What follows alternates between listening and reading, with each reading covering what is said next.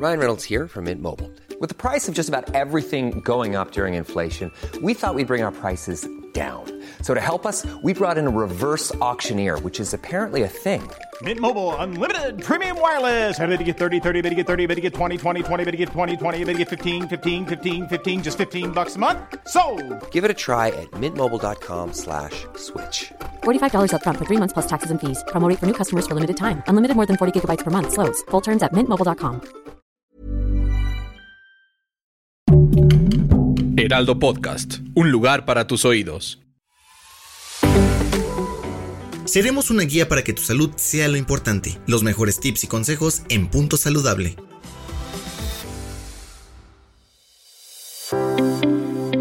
Bienvenidos nuevamente a Punto Saludable y el podcast de hoy que es suplementos nutricionales y deportivos. Te habla el nutriólogo Rodrigo Nieva. Comencemos con el podcast. Hoy veremos los mitos y realidades de los suplementos en el mercado, cuáles sí tienen un efecto en nosotros y por cuáles sí vale la pena pagar es importante analizar los suplementos y la calidad de estos para determinar si cumplirán lo que nos promete o resultarán en un gasto completamente innecesario. La alimentación ha experimentado cambios radicales debido al gran desarrollo de la industria alimenticia y las modificaciones que han sufrido los hábitos de vida en la población han causado grandes estragos. La sociedad se aleja completamente de las dietas equilibradas, surgiendo como respuesta una serie de complementos y suplementos alimenticios que tienen cada vez más presencia y variedad en el mercado.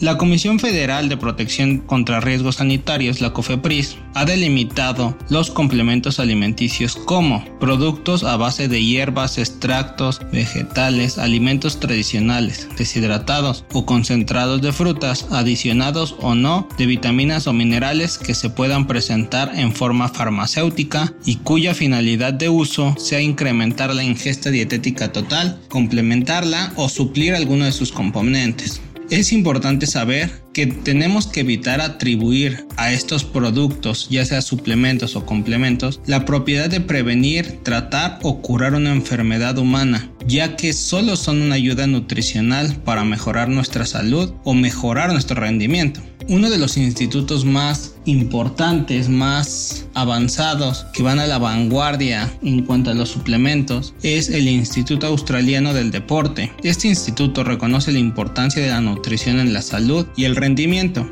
Es una de las instituciones que están a la vanguardia en estos conocimientos en lo que respecta a suplementación y nutrición deportiva, por lo cual es importante estar al pendiente de información publicada por ellos. El ICE o Instituto Australiano del Deporte agrupa los suplementos en cuatro grupos, grupo A, B, C y D. Cada uno tiene su clasificación por una razón. El grupo A entran los suplementos donde, es, donde hay una fuerte evidencia científica para su uso. El grupo B es considerado para su uso en atletas o personas bajo un protocolo de investigación o una situación de monitoreo. El grupo C, la evidencia científica no respalda el beneficio de estos suplementos y el grupo D está prohibido por su alto riesgo de contaminación con por sustancias que contienen esos suplementos. En el grupo A tenemos el hierro, la cafeína, el nitrato dietético, el calcio, la beta-alanina, probióticos, creatina, bicarbonato de sodio, proteína en polvo, glicerol, vitamina D, electrolitos y zinc.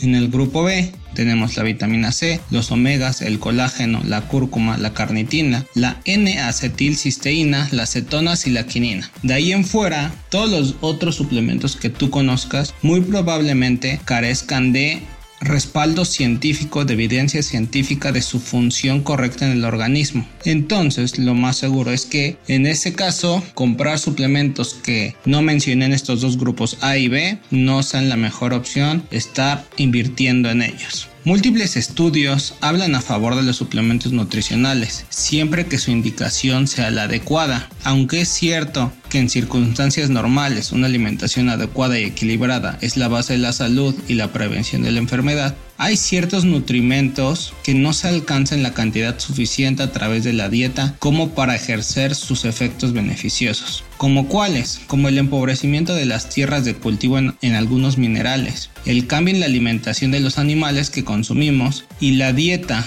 que normalmente llevamos es proinflamatoria y prooxidante, hacen imprescindible intervenciones de suplementación.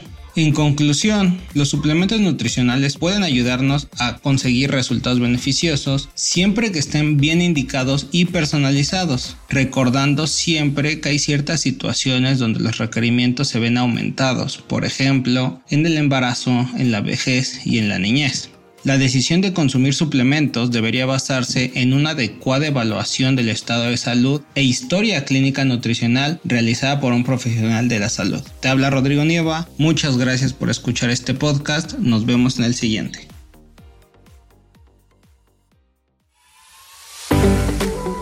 Escucha un episodio nuevo cada semana en las plataformas de El Heraldo de México